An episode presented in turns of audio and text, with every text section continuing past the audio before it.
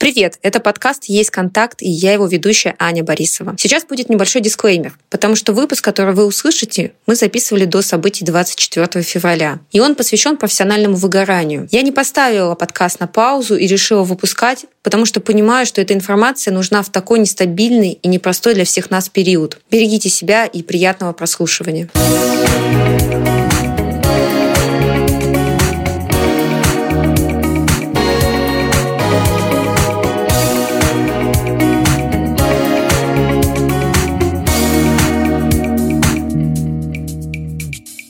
Привет! Это подкаст «Есть контакт», подкаст про коммуникации, пиар и нетворкинг. И с вами я, его ведущая Аня Борисова, директор пиар-агентства Like PR Agency, эксперт по нетворкингу и коммуникациям.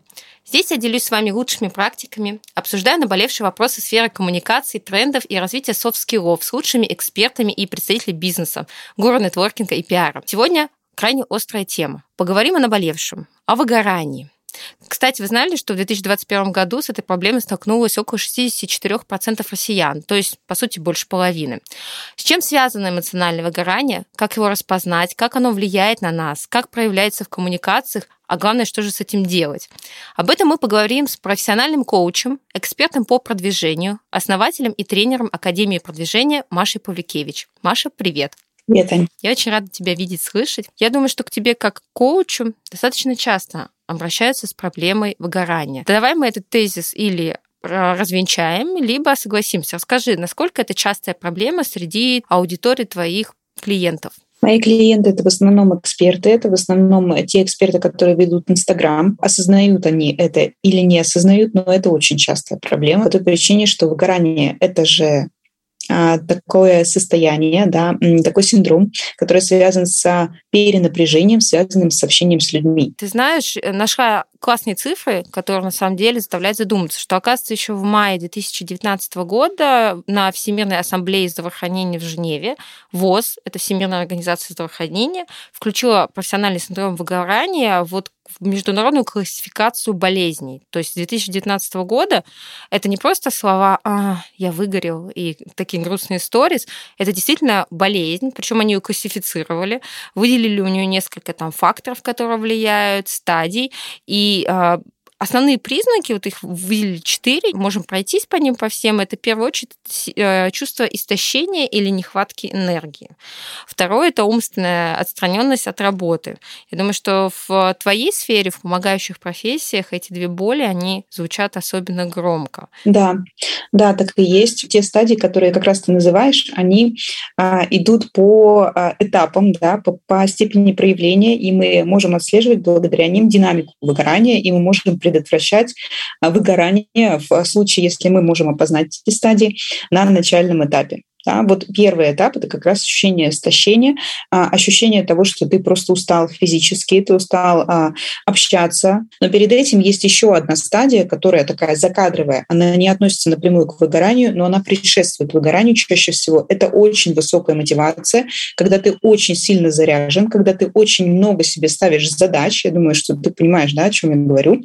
А, и кажется, что вот э, ты сейчас вот-вот, вот-вот, вот-вот достигнешь какого-то супер классного успеха, супер классного результата. Но, как правило, так получается, что есть два фактора, которые способствуют переходу вот этого состояния, да, такой большой заряженности и большой мотивации а, в те этапы, которые ты перечисляешь. Первый да, случай — это когда недостаточно прокачана профессиональная мышца, и получается, что ты как бы переоцениваешь свои возможности, и ты по факту не можешь объективно достичь той цели, которую ты перед собой поставил. И ты реально объективно просто не дотягиваешь, ты не можешь это вывести, и это приводит вот впоследствии к истощению, цинизму. И второй фактор — это когда твои способности ты оцениваешь адекватно. Ты действительно профессионал своего дела, но при этом у тебя неадекватные ожидания. То есть ты ожидаешь, что у тебя будет очень классный результат, и ты не совсем соотносишь соотносишь это с реальной средой и с реальными условиями. Мы строим воздушные замки, которые потом очень сильно и очень громко разрушаются. Да, Маш, ты знаешь, ты прям по, по больному режешь, сыпешь соль туда. Действительно, там дальше идет третья стадия. Четвертая это чувство цинизма, связанное с работой, которое, соответственно, ведет к последней стадии, это снижение профессиональной эффективности. В коммуникациях а, во внутренних и внешних это действительно большая боль, э, это существенная проблема, потому что ничего физического ты не производишь. И обесценить свою работу и свалиться вот в эмоциональное выгорание очень легко. Особенно, когда ты открываешь Инстаграм, а у всех все так легко, просто, великолепно. iPhone за неделю, 100 тысяч за три дня, запуск на 7 миллионов. А ты этого всего не сделал. Отсутствие связи с реальностью накладывается чаще всего на недостаток профессионализма, и ты летишь с этой горки на саночках, оказываешься внизу и осознаешь себя просто как профессионал полным ничтожеством. А я нашла другие еще классные цифры. Исследовательский центр «Рамир» померил уровень эмоционального выгорания в разгар нашей пандемии в 2021 году, и цифры на самом деле печальные. 64% населения нашей страны столкнулись с этой проблемой и чувствуют, что они в своей профессии выгорели. В общем, проблему мы видим на лицо. Маша, но ты как профессиональный коуч должна нам точно сказать, можно ли с этим работать, как с этим бороться. Я тебе тут скажу даже не столько как профессиональный коуч, я скажу как человек, наверное, который сам а, в какой-то степени проживал выгорание. Три запуска вот моих крупных а, академий, которые я вела, три запуска подряд я была в состоянии выгорания. Как я это ощущала? Возможно, ты понимаешь, да, о чем я сейчас о, да. говорю, и тоже слушатели понимают, когда у тебя вот продающий вебинар, ты вот к нему идешь, идешь, ты его проводишь, и у тебя после него вместо ожидаемых там 200 продаж, допустим, у тебя 30 да, а у кого-то, ну, вот, а, бывало там, что там две, ну, вот бывает. Да, бывает да, и ноль. И а ты как бы мыслил а, до запуска, до момента продающего вебинара. Думал, что как бы все, и я выдохну, а этого момента по факту не наступает, потому что твои ожидания не оправдались, и ты понимаешь, блин, черт, сейчас мне нужно, соответственно, делать что-то оставшиеся две недели до старта продукта для того, чтобы продать мне мои места. А у меня уже просто нет на это сил, я уже не могу могу видеть этот Инстаграм, эти сторис. И вот эти э, моменты были очень эмоционально тяжелые. Я погружаюсь на сутки просто в такое днище, когда я просто сижу, и я даже не плачу. У меня опущены руки, и я просто смотрю в стену. Вот. И это состояние, когда ты чувствуешь, что ты, э, я не знаю, принято ли у тебя а, в подкасте а, говорить слово на букву Г. У нас можно еще. А, отлично, ты говно. В рамках уголовного кодекса, да, норм ценностей морали, чувствуй себя свободно. Да, то есть э, ты чувствуешь, что ты просто вот и, и тут на фоне этого ты смотришь действительно, как другие люди легко запускаются, как у них все это классно, легко, воздушно получается, они просто а, какают зефирками, я не знаю, что у них там происходит в жизни, и ты чувствуешь, что просто ты ничто. И в этот момент у тебя есть еще команда, понимаешь, которая на тебя смотрит как на лидера и и ждет от тебя чего-то. И я поняла, что у меня есть слабая сторона. И слабая сторона моя продающий вебинар. Ты решила наверное, туда не гулять, не да? Наверное, нужно как-то по-другому планировать свои запуски. Когда я поняла, что путь он на самом деле там не 5 километров для меня, а 15, и если я иду 15 километров, это уже не спринт, это уже марафон для меня, и вот на этой дистанции мне нужно рассчитывать свои силы, соответственно. И после вот этой дистанции я сразу стала планировать отдых. И если ты знаешь, что ты трудоголик, а выгорают прежде всего те, кто горят, а горят прежде всего трудоголики, то здесь это в целом профилактика практика не столько выгорания, сколько перестраивания а, смысла в жизни. Трудоголику, в принципе, очень сложно отдыхать. Трудоголику очень сложно выделить время на отдых и при этом не думать о работе и не быть тревожным. Ему кажется, что он теряет время. Что для меня хорошо работает, это окружение, которое умеет планировать время на отдых и умеет отдыхать. отдыхать. Мне очень с этим повезло, да, когда вот у меня появился молодой человек, он умеет. У него вот выходные — это выходные, ты понимаешь?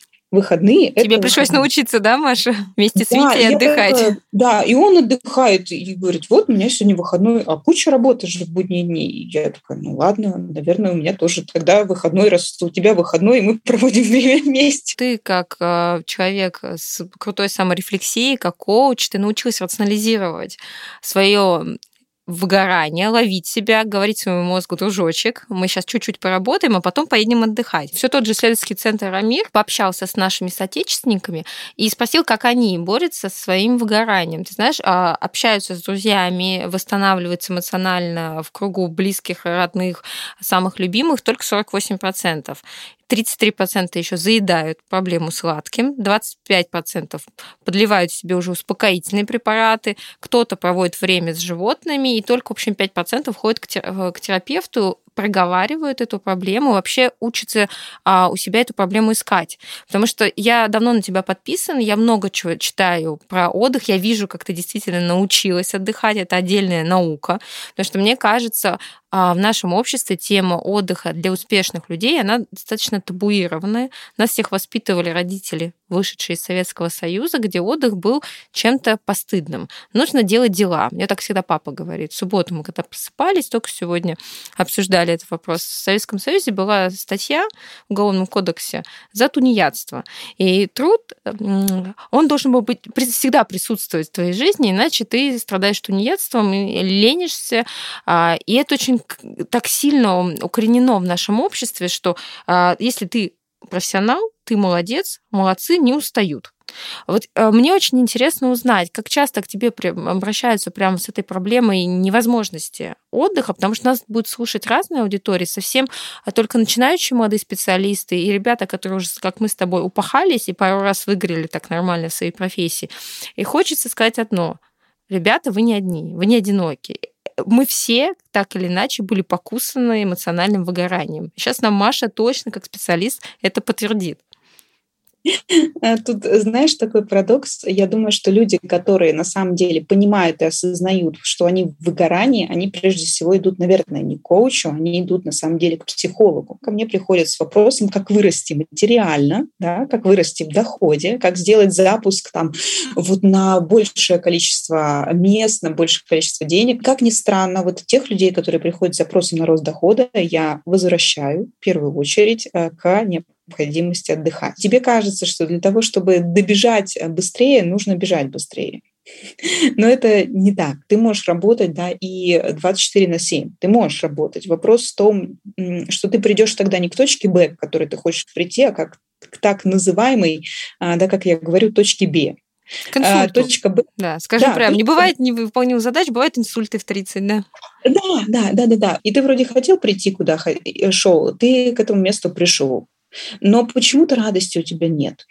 Почему-то э, ты потерял очень многое, пока шел. Такие люди, э, которые склонны к выгоранию, они очень часто болеют, у них очень часто фигачит психосоматика. Это, кстати, один из э, симптомов э, частой болезни того, что человек может быть в состоянии выгорания.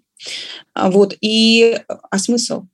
То есть, ну, серьезно, ты работаешь для того и бежишь для того, чтобы прийти вот в эту точку, или, может быть, ты думаешь, что эта точка даст тебе какой-то кайф, какую-то неземную радость, которую ты сейчас просто не умеешь э, испытывать. Может быть, имеет смысл научиться ловить кайф в пути, это не так просто, как дофаминовая радость, которую ты получаешь, когда ты достиг какого-то результата. Это вот шоколадка, это волшебный пряник. А, но состояние счастья и состояние удовлетворенности жизнью — это некое привычное, может быть, для тебя состояние, если ты научишься его испытывать. Я это поняла, когда у меня уже очень многое было я не могла это понять, пока у меня не было там отдельного жилья, пока у меня не было а, на самом деле там определенного количества нулей на счету, да. А, но когда у меня это все появилось, я поняла, что у меня не появилось чувство удовлетворенности и счастья, что я также тревожна, что мне также хочется бежать дальше, потому что я только бежать и умею. А на самом деле это не ради денег, и это не ради того, чтобы сделать какой-то пиковый запуск, а просто ты только так и умеешь быть счастливым. Вот эти короткие моменты, когда ты чего-то достиг. Ты говоришь, и мне такое ощущение, что ты сейчас про меня, снова про меня и опять про меня. Но откуда Маша все это знает? Мы все проживаем плюс-минус одну и ту же историю. Та же песня, слова разные, да? Ты коуч, я пиарщик, есть таргетологи, маркетологи, есть сценаристы, режиссеры, но мы все бегаем по одному и тому же кругу под названием да, эмоциональное выгорание. Я изучаю огромное количество успешных историй предпринимателей, блогеров, селебов, для того, чтобы понять, существует ли какой-то ген успеха. Но пока ни одного исследования исследования нет, которое показывало, что есть какой-то определенный набор хромосом, который вас приведет к успеху, а, к финансовому успеху, либо к эмоциональному успеху. Я слышу по тому, как э, развивается наша с тобой беседа, что можно выскочить из этого дофаминного ада, из этой зависимости, когда ты ощущаешь себя живым и классным, и профессиональным, только когда ты находишься в состоянии э, предкомы, да, перед, перед тем, как уехать в больницу. Вот тогда ты молодец, упахался. Да, да. А, есть способы это все предотвратить, но это требует хорошей профилактики. То есть первое, что должна понимать, что да, ты к этому склонна. Да, и это происходит, вероятнее всего, не потому, что ты там какая-то не такая, и ты там медленно бежишь. Да, такое часто бывает у людей, когда э, в детстве их хвалили, когда они достигали чего-то да, такое бывает. Вот Маша там получила пятерку, она молодец. Маша у нас отличница, она молодец. Маша победила в Олимпиаде, она молодец. А в других случаях ты не слышишь ни что ты молодец, ни что ты хорошая, а тебе очень необходимо вот это вот внимание. И, возможно, ты даже не получаешь внимания в том случае, если ты чего-то там не заслужила, не получила какую-то волшебную галочку. Ты привык к тому, что ты, ты молодец в случае, если ты преуспела. Это очень помогает а, работа с психологом, с а, помогающими практиками, если ты обращаешься, и систематически это прорабатываешь, ты начинаешь ловить вот эту стратегию зависимости, когда ты понимаешь, что ты попадаешь вот в этот вот кольцо, в этот замкнутый круг выгорания. А, то есть ты учишься это замечать, потому что одному это заметить достаточно сложно. Либо у тебя есть знакомые, которые тоже проживали этот этап, и они могут тебе подсказать, так, ты сейчас тут наставила себе задачи, дорогая моя, очень много ты себе наградила, а давай-ка ты это как-то по-другому а, распланируешь, потому что иначе ты выгоришь. И еще важно, конечно же, как я говорила, говорила, да, планировать время на отдых, планировать а, вот какие-то такие вещи и знать себя, знать, ты вообще спринтер, ты хороший на короткой дистанции, ты хороший на длинной дистанции. Если ты по-настоящему зависишь, к сожалению, от мнения окружающих, оно очень сильно а, фонит в Инстаграме, и оно, а, ты сравниваешь себя с другими людьми, если ты к этому склонен. Но я в определенный момент, например, отписывалась от людей или скрывала их сторис, чтобы просто не видеть, и это мне было необходимо. Как правило, ты себя начинаешь сравнивать, и ты начинаешь загоняться а, в том случае, случае, если у тебя низкий ресурс. Потому что когда ты в высоком ресурсном состоянии, ты о себе заботишься, ты считаешься со своими желаниями, ты понимаешь, чего ты хочешь, ты это воплощаешь и не откладываешь какое-то на потом удовлетворение своих потребностей, да, то в таком случае ты заряжен энергетически. Это всегда можно измерить по шкале от 1 до 10, просто задав себе простой вопрос, а моя батарея сейчас на скольки? Вот если она выше семерки стабильно у тебя, вероятнее всего в выгорание ты впадать не будешь, сравнивать ты себя с другими людьми тоже не будешь, ты сможешь а, объективно, адекватно оценивать ситуацию и дозировать свою нагрузку. В случае, если ты проваливаешься ниже семерки, у тебя низкий, низкий ресурс, то, к сожалению, ты будешь склонна а, попадать вот в этот вот замкнутый круг просто потому, что ты устала, да, потому что ты себя не наполняешь. Вот, вот и весь секрет. Поэтому очень важно следить за своим внутренним состоянием, периодически себе задавать вопросы, что меня по-настоящему наполняет ресурсом, а как я сливаю свой ресурс ежедневно. И, казалось бы, это такая тема, которая не напрямую соотносится с профессией, с выгоранием и так далее. Но, тем не менее, все сферы жизни очень сильно связаны.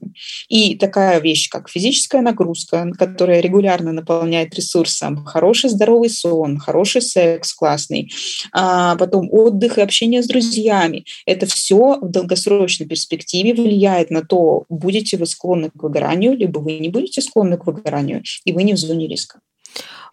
Прекрасно. Э, сделаю небольшой саморайзинг э, для тех, опять же, специалистов из сферы коммуникации. Ты в самом начале нашего подкаста классно обозначила, что ну, профессий-то много, кто каждый день так или иначе ртом соприкасается с другими людьми. И врачи, и психологи, и педагоги, и пиарщики, маркетологи когда работа связана с ежедневной, многократной коммуникацией с другими людьми, устать от этого не представляется ничем сложным. И вот хочется немножко собрать а, твои классные рекомендации, действительно профессиональные и нужные.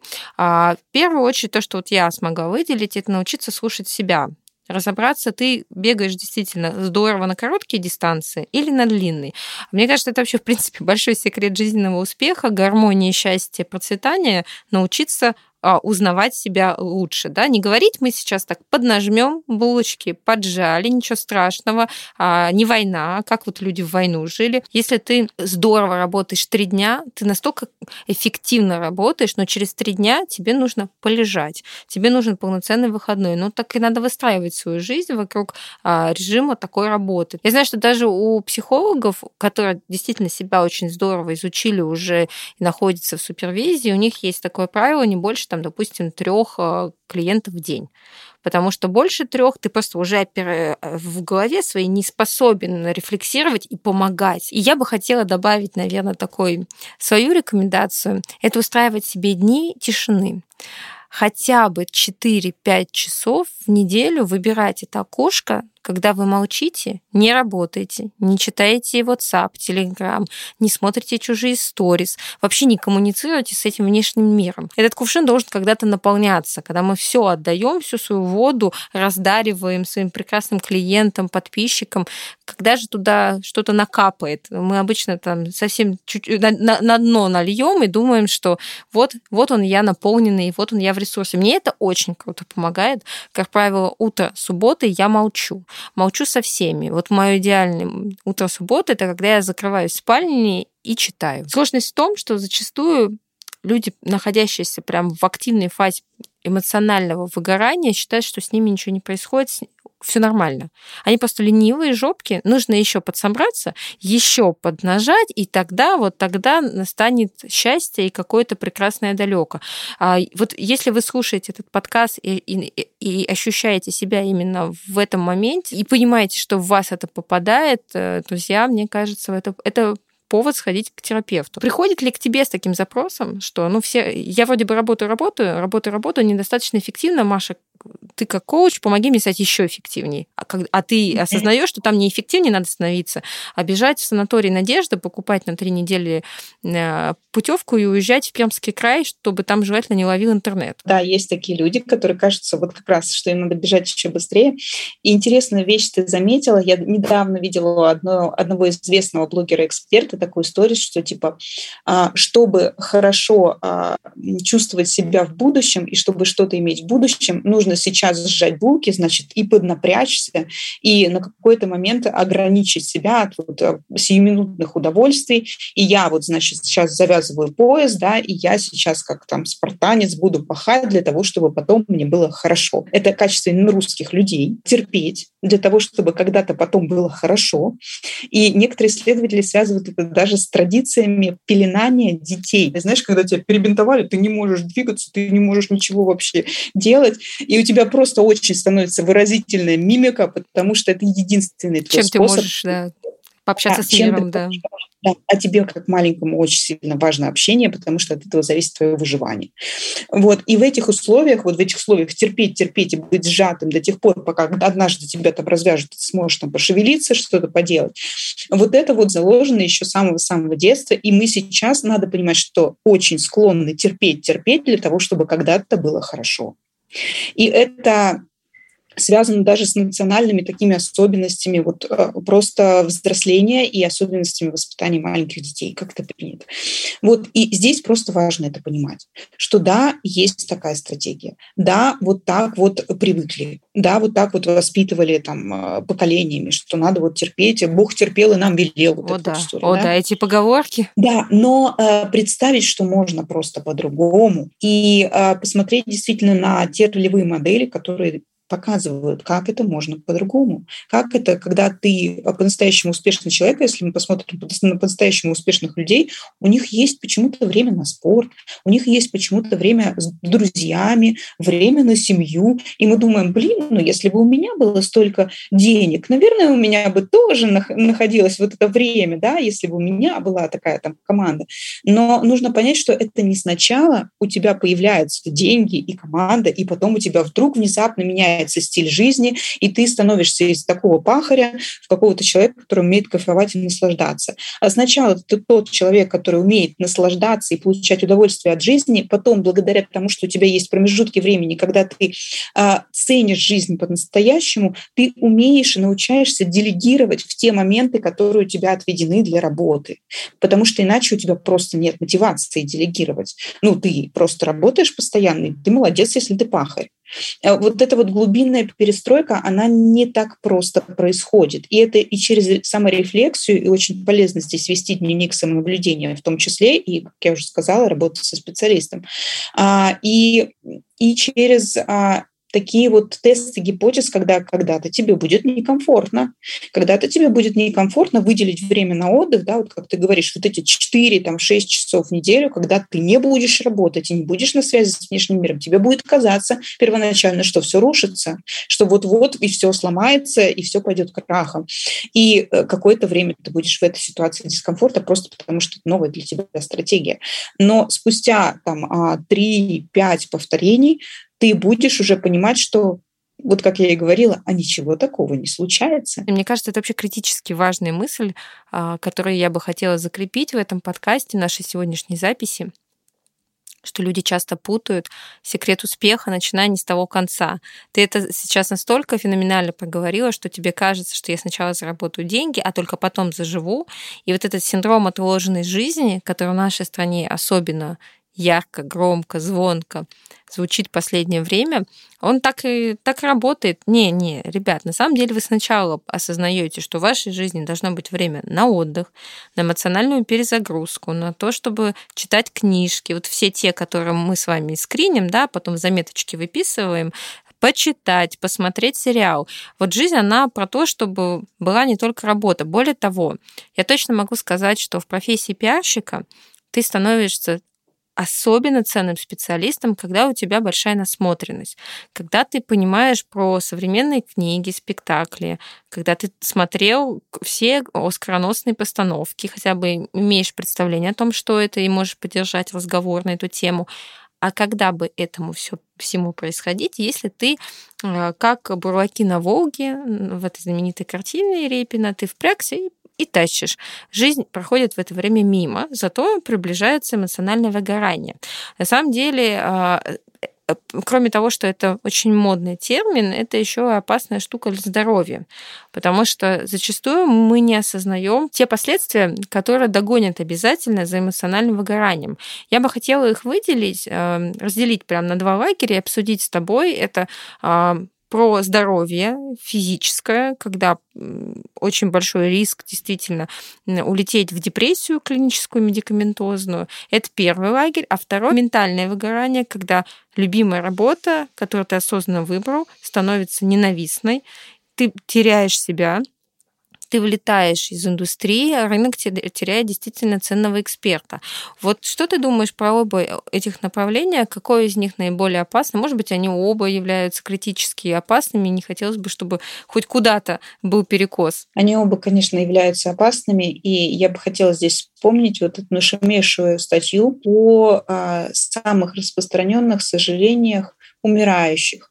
Да, была такая медсестра, которая написала э, вот этот вот материал, просто наблюдая, как люди в хосписе умирают. А, они были смертельно больны, и никто из них не сожалел о том, что он слишком мало работал. О чем по-настоящему сожалели люди, так это о том, что они мало общались с друзьями, мало выражали эмоции, не делали то, чего они по-настоящему хотят. Не а, путешествовали. А, и... Там было в первом месяце, что очень мало стран посетили, и вот да. когда ты на черте выхода из этой жизни, как бы это ни было печально, ты действительно меньше всего думаешь о рабочих задачах, об Инстаграме, о количестве просмотров сторис. Да, и вот э, это хороший вопрос, да, который мы можем себе задавать. Если бы этот день по-настоящему был а, мог бы быть последним днем моей жизни. Хотел бы я его прожить так, как я его запланировал сейчас прожить. Потому что на самом деле любой день, к сожалению, может стать последним. Да, и коронавирус нам всем это показал.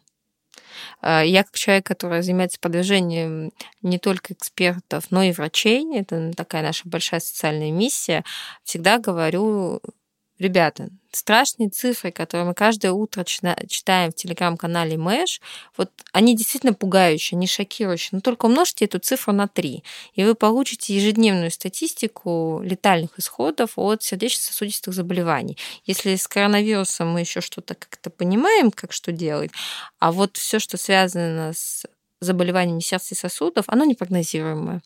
Да, и, к сожалению, сердце не болит, оно просто останавливается. И это действительно важно проговорить, потому что эмоциональное выгорание в глубокой запущенной стадии к этому может привести к полному диссонансу и отсутствию связи с собственным телом, собственной психикой. А я, к сожалению, знаю такие истории, когда люди настолько пытались поставить высочайшие требования к себе, к своей жизни, к своим профессиональным достижениям, что они выгорали, выгорали уже в хронической форме, уходили из профессии, так себя и не находили. У меня есть такой ужасный кейс э, среди друзей моих друзей, но я через одну руку знаю этого человека и знаю, что действительно все так и происходит. Человек с блестящей карьерой, так и не смог себя найти. Вот, то есть я до сих пор не понимаю, чем он занимается в этой жизни. Ну, как, какими-то случайными подработками, заработками занимается. А был блестящий финансист. Вот здесь я подсвечу. Многим людям думаю, думается иногда, что дело в их профессии. Потому что одна из стадий выгорания – это же цинизм, да, цинизм к тому, что ты делаешь, обесценивание себя как специалиста, обесценивание продуктов своего труда. А, но это же стратегия, и это определенная привычка выгорать в том, что ты делаешь. И тебе кажется, что в другой профессии как-то по-другому. Но по факту в любую профессию ты берешь с собой себя. Это так же, как в любые отношения. Да? Иногда кажется, что вот, партнер какой-то не такой, я найду другого. Вот та же самая абсолютная история. Тебе кажется, что что-то будет по-другому. Но если ты не научился рефлексировать, если ты не понимаешь, что на самом деле с тобой происходит, что это провоцирует, да, что на тебя влияет, то ты будешь попадать снова и снова в новые профессии, в ту же самую ситуацию. К сожалению, вот такая история. Действительно, ты сказала такую фразу, я ее забыла, раньше так часто использовала, что мы везде берем с собой себя. И в профессии, и в отношении, и в хобби, и в дружбу.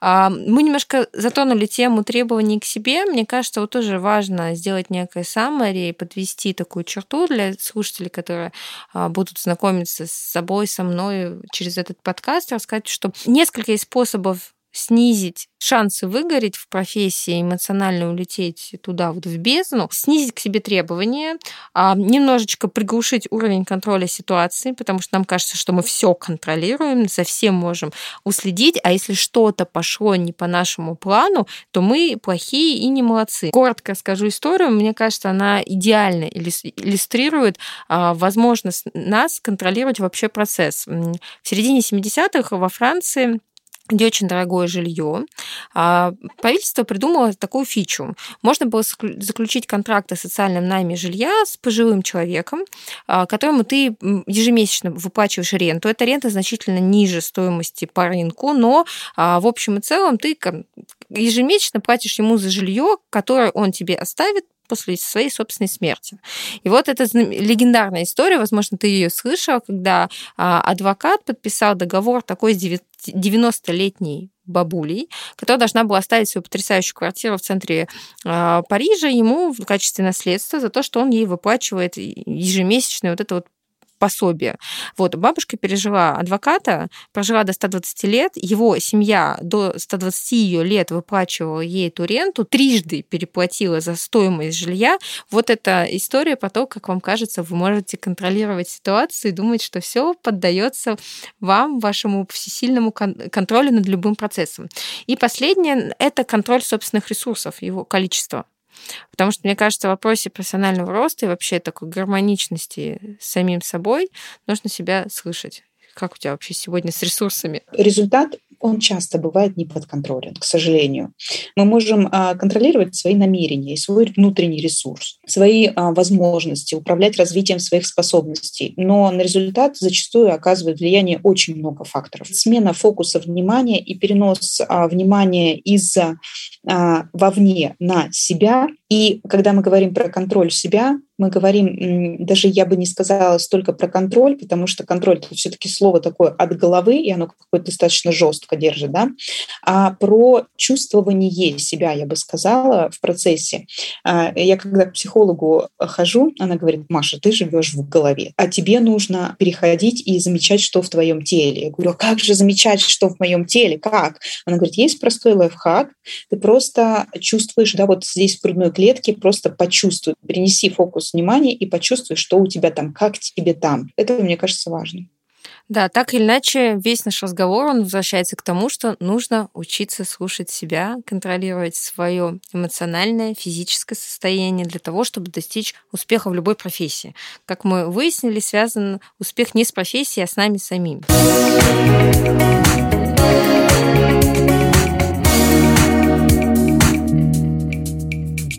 Маша, огромное тебе спасибо за эту беседу. И в завершении ее я бы хотела у тебя спросить короткий такой блиц. Расскажи про свои три самых эффективных способа поддерживать себя в ресурсном состоянии и эмоционально не выгорать. Все-таки ты работаешь в помогающей профессии, ты очень много коммуницируешь с миром, своей командой, своими клиентами с Инстаграм. Первый лайфхак, да, то, о чем я говорила, это планировать заранее отдых и планировать большие значительные промежутки отдыха, которые я закладываю в график, да, там а, Мальдивы, допустим, так. вот здесь вот будет Мексика вот здесь вот я полечу в Стамбул. И это как такая большая награда, и я туда не э, планирую какую-то рабочую загрузку правило. А второй лайфхак – это как раз маленькие отдыхи в течение дня. И вот я знаю, что у меня а, будет загрузка в первой половине дня, допустим, для четырех часов. Вот здесь вот я обязательно себе нарисую какой-то промежуток отдыха. А, особенно меня вдохновляет чтение, чтение в кафе вот то, то, что я люблю, то, что я прям мечтаю, как я буду сидеть, читать в кафе. Не о миллионах на счету э, мечтает Маша Павлюкевич, а о том, как она сядет в кафе, будет читать книгу а, и пойдет на массаж лица. Ну и вот эта вот история с массажем лица и с а, физическим таким удовольствием, которое ты получаешь, когда тебя по-настоящему заботится другой человек, это, наверное, третий мой лайфхак, какие-то процедуры женские наши, да, маникюр, окрашивание волос, вот, вот такие вот а, нюансы, которые, несомненно, создают настроение. Маша, благодарю тебя от всей души. Это был очень интересный, увлекательный, полезный разговор. Ну что ж, друзья, сегодня мы поговорили с профессиональным коучем, экспертом по подвижению, основателем и тренером Академии подвижения Машей Павлюкевич о причинах, способах э, борьбы с эмоциональным выгоранием. Маша, спасибо тебе еще раз. Спасибо. Расти нашему сообществу помогают ваши подписки, лайки, шеры. Подписывайтесь, рассказывайте в директе свои истории, задавайте вопросы. Все это очень важно и действительно является смыслом моего подкаста.